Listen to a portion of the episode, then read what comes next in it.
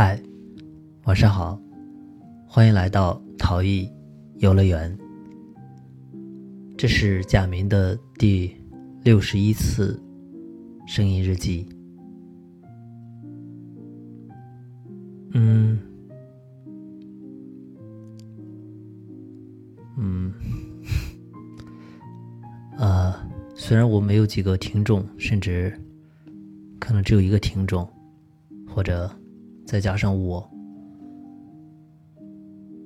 嗯，觉得还是要，嗯，既然做了，既然有听众，还是要再有必要交代一下，就是声音日记要暂停一下了，不知道。哪一天会再重新录，或者以一种新的形式，或者就永远不会再录。嗯，本来想调整，觉得很多时候经常迎来的是戛然而止，所以。那，它游乐园就音频的形式就停在这儿吧。当然，也许是个暂停键。嗯，说一下这六十多期的一个感受吧。就原先最初的初衷，确实就是想记录一下，想快乐一下，但是。可能就跟做媒体一样的感觉，因为在录的时候难免会想到人，会想到事儿，会想到他有可能被不认识的人听见，所以有些话不能说，有些话不好说，我决定。还是回到生活，回到现实。嗯，在生活里的出口，我觉得来的会更真实一点，因为我觉得我最真实的人，在生活中或者在微信里都能碰触到。我也不希望这个声音日记被更多人听见，所以，嗯，我觉得到这儿挺好的。我以前想过写一个剧本，就是其中剧本里的一个人物是这样的一个设定，就是他像等待戈多一样，你可以给戈多，你可以甚至给等待。加上你自己的所有的理解，我写的这个人物，他可能在剧中不断的出现，但是他从来都没有参与到主角的进程中，甚至连配角的进程中都没有。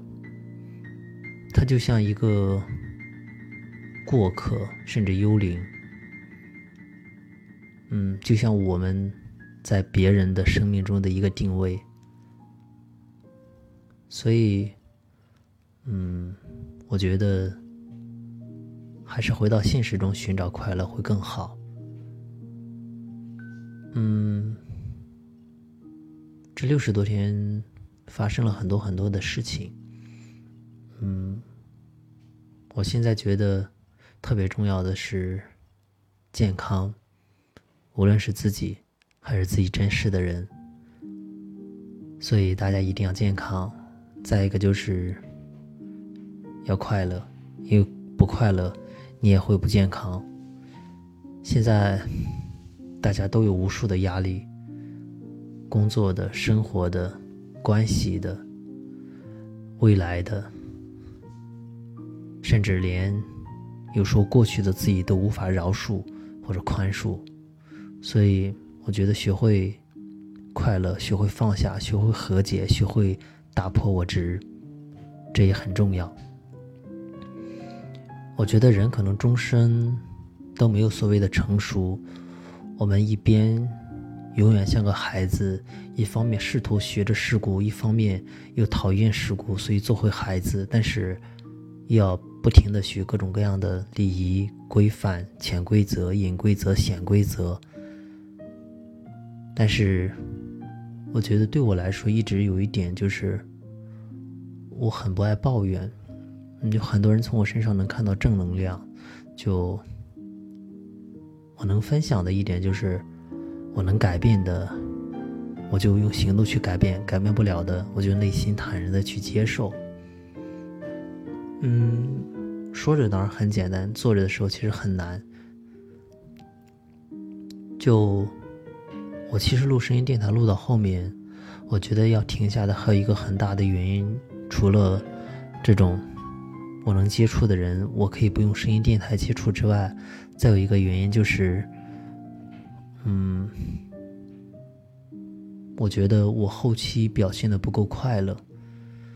嗯，我觉得“表现”的这个词儿，这三个字儿都显得有点刻意，就是可能因为声音电台总是在半夜录或者晚上录，自然会进入一个不好的情绪，呃。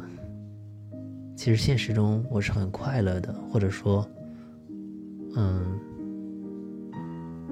就是会有压力，这一定的，有压力有责任。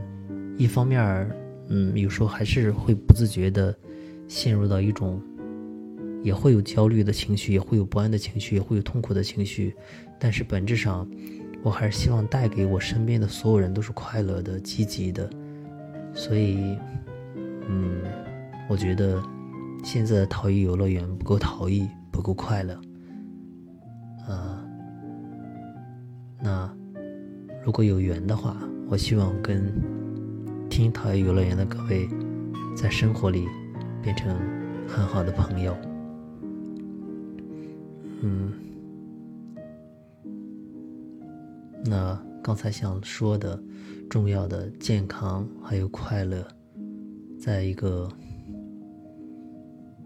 生活吧，嗯，事业当然很重要，钱当然很重要，嗯，废话，所以这是一个很大的比重，嗯，因为我小时候家里很穷，我自然会知道那种穷带来的各种在人面前的低下，虽然我内心很高傲，但是。有时候你不得不受委屈，嗯，以及，嗯，反正满足物质的基本的需要，嗯，也推荐大家看一个纪录片吧，《极简主义》。现在很多人都知道极简，我觉得更多的极简不是说扔扔扔东西，然后给家里做一些重新做一些归纳，而是有时候要想明白人生很重要的一些事儿。可能不只是通过物质，或者说，不只是通过消费社会不断刺激到的各种各样的物质来满足自己。嗯，所以简单一点，嗯，赚钱别太累，因为身体一旦坏了得不偿失。嗯，我不是一个成功者，我觉得。我有很多还要去做的，所以我也完全不是一个以成功者自居。我也完全不想好为人师。嗯，在我刚教课的很多年，我就我就一直把自己定位成我一定要当一个好老师。现在发现，就后来的很多年都觉得，其实大家成为什么样的人，完全是大家内心对自己的一个推动。我。就只是作为一个陌生的朋友，然后最真实的一个表达吧。嗯，希望大家都能过好，无论是在网络还是在现实中。嗯，真心的祝愿各位都好。那就到这儿吧，大家以后早安。午安，晚安，拜拜啦。